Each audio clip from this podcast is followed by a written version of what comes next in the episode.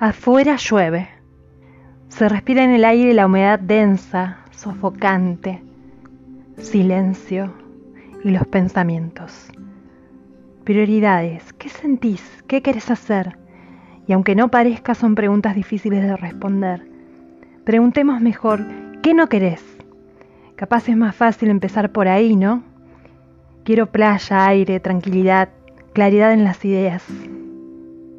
La maldita costumbre eterna de necesitar que sea con alguien o la melancolía que sentís cuando caes en la cuenta que es siempre sola y no porque así lo decidas, sino porque no quieren otros.